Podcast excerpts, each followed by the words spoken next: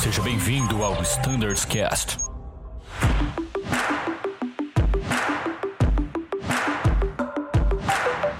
Fala pessoal, sejam todos muito bem-vindos ao Standards Cast. Eu sou o Danilo e este é o Standards Cast sobre projetos estratégicos.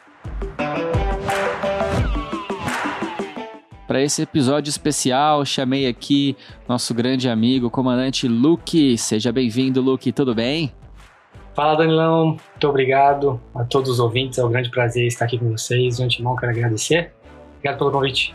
Show de bola, Luke. Fica à vontade em nosso meio aí. O nosso bate-papo vai ser muito legal nessa área que talvez seja muito pouco conhecida, porém é fundamental e mexe diretamente com as operações que nós fazemos no dia a dia, né? O Luke talvez seja o primeiro cara a saber das novidades do que a gente vai fazer ali na operação em relação ao tráfego aéreo, né, Luke? Vai ser bem legal essa conversa. Vamos lá, vai ser. E sem maiores delongas, vamos direto ao ponto. É, o objetivo dessa nossa conversa, então, é justamente esse, tá? É a gente se aprofundar, explicar um pouquinho dessa área fundamental, que é a área de projetos estratégicos do Flight Standards. Mas antes, Luke, eu acho que seria legal você se apresentar para o pessoal, que talvez poucas pessoas aí né, tenham conhecimento que você lidera essa área. Então, se apresenta, fala um pouquinho da sua carreira na Azul e também sobre como funciona essa grande área de projetos estratégicos. Legal. Bom, Danilão, ingressei na empresa em março, final de março de 2011. Voei a TR, Embraer, 320 como copiloto. E em seguida entrei no Fly Standards, inclusive nesse meu período do Airbus. E então fui promovido no Embraer, que é o equipamento que eu vou atualmente. Após minha promoção, retornei ao Fly Standards, entretanto coordenando na área de projetos estratégicos. Bom, a área é fantástica. A premissa básica é buscar uma contínua melhoria da indústria, seja através de práticas já utilizadas em outros países ou até mesmo é, criando novos projetos. Como isso é feito? A Azul, ela participa ativamente de fóruns, de grupos de estudo, enfim, de projetos correlatos com os órgãos da indústria, IATA, DCEA, ANAC e, claro, com, com outros operadores também. O interessante, cara, é o quão abrangente é o resultado disso aí, a otimização da, da capacidade de aeroportos, de espaço aéreo, isso tudo traz benefício ao meio ambiente, reduzindo impacto ambiental, a eficiência operacional, que beneficia, obviamente, o operador, é, aumentando a oferta de voos, que, consequentemente, beneficia o aeroporto e também os usuários. Então, para completar, a gente busca uma eficiência operacional da indústria. Assim como cada coordenador de frota aqui no Flystands busca para o seu equipamento. Que legal, é verdade. É uma área sensacional essa área de projetos estratégicos, né? A gente percebe ali em contato próximo contigo nos bastidores que você vive continuamente em contato com todos os órgãos reguladores, visando sempre melhorar a nossa eficiência operacional. E acho que a gente pode detalhar aqui alguns projetos, algumas mudanças importantes que você esteve diretamente envolvido ou de alguma forma representou a Azul durante esse projeto de mudança, né? E acho que seria legal a gente falar um pouquinho do ACDM. Você pode explicar pra gente o que, que é esse conceito, como que o ACDM funciona aqui no Brasil, né? E sei lá, em quais aeroportos isso já está operando, quais são os pontos mais importantes dessa operação? Claro, certeza. Bom, nosso ACDM ele é baseado no modelo utilizado pelo Eurocontrol, ou seja, tem nenhuma novidade para os pilotos do 330, né? Inclusive para o senhor. É verdade. é. é. bem legal lá, cara. Funciona muito bem. Quero, quero, saber tudo sobre esse projeto aqui. Ele é aplicado também em outras localidades na, na Ásia. E aqui na América Latina, curiosamente, apenas Guarulhos faz uso do procedimento. Então, é algo novo aqui para nossa região. A sigla CDM ela significa Airport Collaborative Decision Making, ou então, de acordo com o que está escrito na IC 4120, que trata sobre o assunto, é tomada de decisão colaborativa em aeródromos. O conceito Legal ele é surpreendente porque ele traz uma união que o, que a CDM requer, que é preciso haver um trabalho colaborativo de toda a cadeia aeroportuária. Se, se não houver essa sinergia, a chance de sucesso é extremamente baixa. Então, basicamente, ele traz como premissa incrementar pontualidades do, dos voos, redução de emissão de CO2, que consequentemente impacta na economia de combustível, e também a melhoria nas medidas de controle de fluxo de, de, de tráfego aéreo. Funcionamento é super simples. O operador da aeronave ou o ground handler, que na Europa algumas empresas eles terceirizam esse serviço. Aqui no Brasil, as, as empresas que operam 2.1, elas mesmas que inserem, que alimentam a malha, alimentam os voos na, na plataforma CISP, que é como é chamada. Ou seja, a empresa insere ali a malha do dia e então o sistema certifica, ele valida aquele horário que chama TOBIT, que significa o horário-alvo de calços fora. E Legal. após essa validação com outros dados, juntamente com outros dados, ele gera o horário-alvo de aprovação de acionamento dos motores, o mais conhecido como TSAT. Esse dado ele é de extrema importância para nós, pilotos. Aliás, por vezes, o, o TSAT ele pode coincidir com o TOBIT. Mas, obviamente, caso a tripulação desconheça o TSAT, é previsto entrar em contato com o nosso time de solo das Guarulhos para ter conhecimento. O mais importante disso tudo é respeitar a tolerância de mais ou menos 5 minutos do TSAT para poder solicitar o acionamento. E claro, caso ocorra alguma intercorrência impedindo a execução dessa solicitação, mais uma vez, avisar nosso time de solo para que então seja inserido um novo Tobit para ser gerado um novo TSAT. Que legal. É exatamente o que a gente tem lá fora, né? E é um conceito muito legal. Lá na Europa a gente tem aquela famosa mensagem, ready message, né? Uhum. Existe isso aqui também em Guarulhos. Se eu, por exemplo, eu tô pronto antes do meu horário estimado, eu posso concorrer a um slot de oportunidade? Como que funciona isso? Ainda não, ainda não tá. Por curiosidade, foi lançado recentemente um aplicativo iOS e, tá. pra, e o Android chamado Tactic ACDM. Ele permite até consultar o TSAT do E que futuramente, legal. tá até nos planos do aeroporto de Guarulhos, instalar no docking station das posições do TSAT. Então, possivelmente vai ser provável que dê certo de você acionar um pouco antes, como você contou aí que acontece em Lisboa acontecendo isso no, na docking station, cara, vai ser um excelente avanço para todo mundo. Que vai, você vai acabar revogando o procedimento atual também, que requer que passamos contato com Azul Guarulhos. Mas para quem quiser se aprofundar sobre o tema, eu recomendo a leitura da IC 4120, que é essa que eu citei um pouco acima. E Fly Standards Update ao Fleet 1820 que a gente publicou e tem também um comunicado de Fly Standards Update, desculpa, ao Fleet número 33. Muito bom, Luke. Isso aí é uma, uma melhoria e tanto. Que bom saber que está chegando no Brasil, Guarulhos, né, quando não podia ser diferente. Ah, está ali liderando essa, essa inovação, até para conseguir validar o sistema inteiro, né, Luke? Mas muito em breve a gente tem expectativa disso daí se expandir cada vez mais e se tornar uma realidade. Dizendo assim, da experiência que a gente tem lá em Lisboa, é algo fenomenal. Lá a gente tem a informação na Docking Station, logo logo vai chegar no Brasil aí, se tudo correr bem, essa informação em Guarulhos, né? Isso é muito bom, a gente consegue se programar observando ali o tempo inteiro qual que é o nosso horário a alvo, né, para a solicitação de, de acionamento, e isso muda tudo. Por vezes a gente percebe ali um horário alterado, então a gente compreende que na cadeia que envolve a saída do nosso voo existe alguma coisa impactando o nosso horário alvo e por isso a gente vai solicitar o acionamento Exato. dentro desse intervalo, né, Luke? E assim a gente vai otimizar o sistema inteiro. Isso é excelente. É muito raro em Lisboa você acionar, ficar com o motor acionado, aguardando sim, ali uma autorização para decolagem. Normalmente quando você aciona, o fluxo vai, cara, é, muito rápido. Exato. Você aciona, taxi e decola. Isso é ótimo. Exatamente, é para evitar a fila no ponto de espera, ou seja, ele otimiza o fluxo perfeitamente. É muito bom. Só vai acontecer isso se algo realmente fora, né, do esperado ali acontecer uma aeronave durante o táxi apresentar algum mau funcionamento e aí você ter que redirecionar todo o fluxo. Se você já estava acionado, felizmente você vai ter que aguardar um pouco mais ali, né? Exato, ah, exato. Porém, em situações normais é, é fenomenal. Bacana demais, Luke. Muito bom.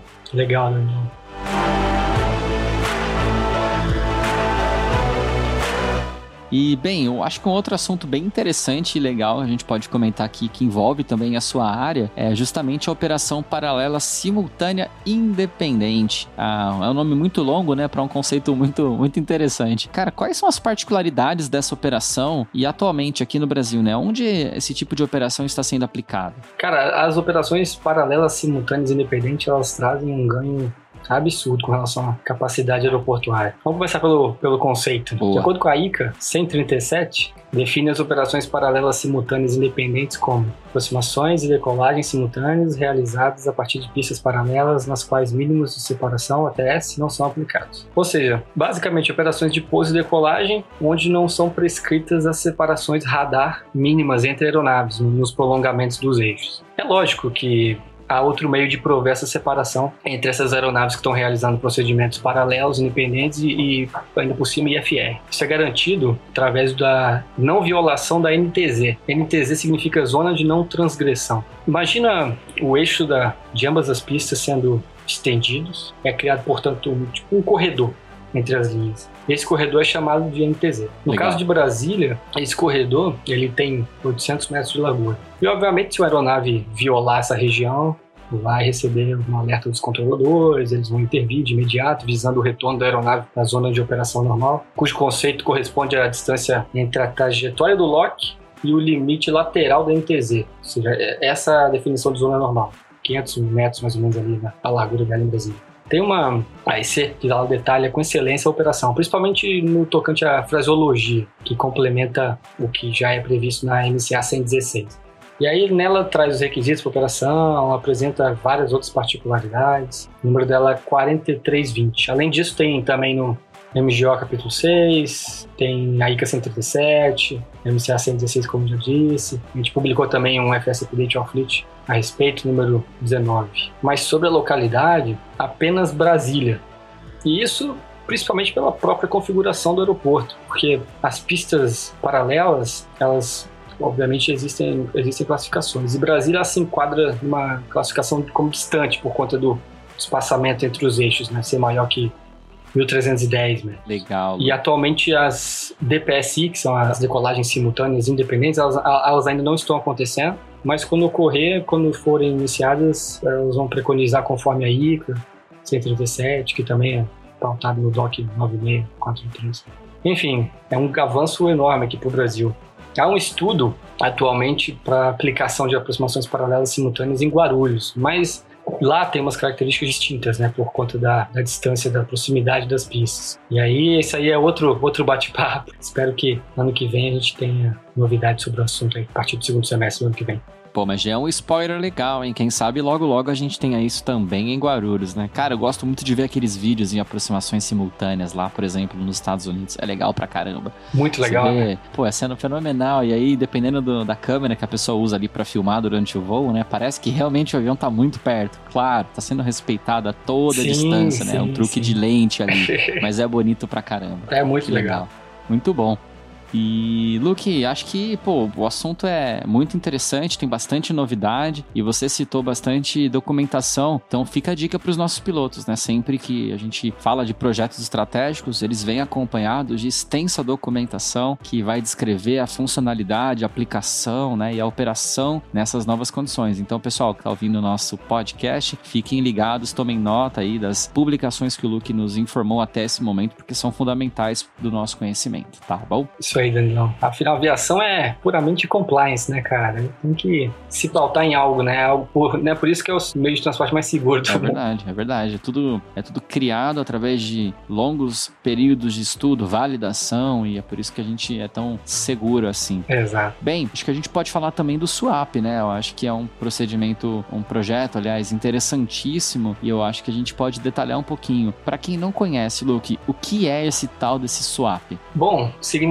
é plano de desvios em condições meteorológicas severas. Ele entrou em vigor, na verdade, em 2019 e o modelo utilizado aqui no Brasil, ele é pautado no modelo americano. Na verdade, o principal objetivo é mitigar os efeitos do tempo severo causa nos fluxos de tráfego aéreo, ou seja, ele ordena o fluxo de aeronaves em espaços aéreos congestionados. Isso, além de evitar desvios é, ineficientes, ele minimiza a carga de trabalho do controlador. Legal, Luke. E assim, atualmente, né, ele tá válido a partir de 2019, mas qual é a área de abrangência desse procedimento no Brasil? Ele abrange Guarulhos especificamente, onde tem as rotas de chegada e saída, mas a área de avaliação ela é, abrange não só a TMA São Paulo, inclusive pega um pouco da FIR Curitiba, ali da parte também próxima ao Rio de Janeiro, é bem extensa. Legal. Então ele funciona basicamente, primeiro ocorre um, um aviso SWAP, o que, que é isso? É realizada uma avaliação meteorológica bem detalhada pelas células de gerenciamento de fluxo que pertencem ao CGNA, e aí em coordenação com as empresas aéreas é emitido um aviso SWAP. Por quê? Isso, obviamente, além da, da, da confirmação meteorológica que vai haver tempo severo, tem que também haver uma previsão de demanda de, de tráfego aéreo para aquele horário. E aí, confirmando essas duas informações, eles emitem esse aviso até para a própria empresa se preparar, facilitar o planejamento das empresas aéreas. Né? Aqui na Azul, por exemplo, ela adiciona 20 minutos de combustível. E a ideia é emitir esse aviso com no mínimo duas horas, para então ativar o swap. Então, duas horas antes da ativação, as empresas já estão cientes que é provável que ocorra. Legal. Então, primeiro existe uma, uma previsão de demanda mais meteorologia severa naquele trecho. Então, é analisado, tomado uma decisão lá dentro das células de gerenciamento de fluxo do CGNA. Essa informação é repassada para as empresas aéreas que já planejam os voos considerando o swap nos planos de voo. Seria isso mesmo? Exato. Aí, quando ocorre a confirmação, o swap é, portanto, ativado. E aí, também, posteriormente, havendo a confirmação da dissipação dessas condições, o swap é imediatamente cancelado.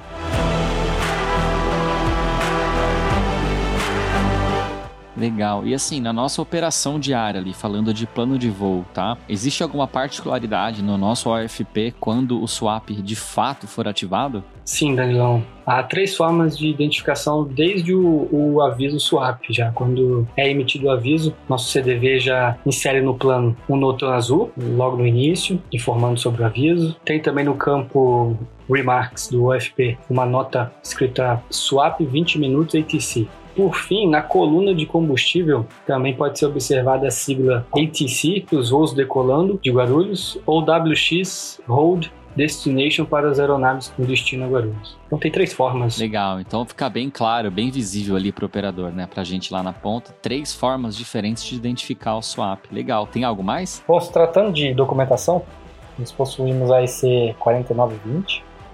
Além disso, nós enviamos um FS Update ao sobre o assunto número 21 de 2020. E em 2019 foi confeccionado o PCA 102, que atualmente está passando por uma revisão e assim que for finalizado, ele vai fazer parte de um documento chamado Plano de Operações do CGNA, ou seja, ele vai revogar, portanto, o PCA de 2019 e estará disponível na seção de download do site do CGNA, então logo essa, essa edição seja finalizada. Poxa vida, muito legal, Luke. Eu acho que a gente falou de três projetos aqui chave, né? A gente falou do ACDM, falamos de operação paralela simultânea independente do swap. E eu tenho certeza que muitos mais projetos interessantes estão por vir aí. Tem algum spoiler que você pode contar pra gente? Bom, claro, Dangão, a agenda deste ano, cara, tá com uma porrada de projeto interessante. Um deles é o RRSM, que significa Reduced Runway Separation Minimum. Trata basicamente sobre a redução de mínimo de separação entre aeronaves que pousam, ou seja, ocorre o pouso de uma aeronave com outra ainda na pista. Coisa legal, hein? é claro que existe uma série de requisitos né, para que isso seja aplicado, mas a gente está animado, estamos animados e torcendo para que após a sua implantação em Guarulhos, que vai ser o primeiro local, outros aeroportos apliquem também, quem sabe virar conta. E além disso, tem um outro projeto bem interessante, chama Projeto Landel, que visa certificar a comunicação por lanço de dados em um país, ou seja, o CPDLC, mas só no espaço aéreo continental brasileiro. Esse projeto já está até em fase de teste. Tem muita coisa interessante por vir neste ano ainda, não. Que legal, tenho certeza que muito mais está por vir aí, Luki. Quero agradecer então a tua participação nesse episódio. Com certeza vamos gravar muitos outros aí falando de projetos estratégicos, mas desde já quero te agradecer e deixar a palavra contigo para uma mensagem final aí para os nossos ouvintes. Poxa, obrigado, Danilão. Eu que agradeço. Todos os ouvintes reitero meus agradecimentos também. E qualquer dúvida, fiquem à vontade para entrar em contato conosco. Obrigado, pessoal. Um abraço. Show de bola, pessoal. Bem, muito obrigado então pela sua audiência. A gente fica por aqui. Em caso de dúvidas, críticas ou sugestões, vocês sabem, enviem um e-mail para standardscast.voiazul.com.br. Muito obrigado, fiquem ligados nos nossos outros episódios. Até a próxima e tchau!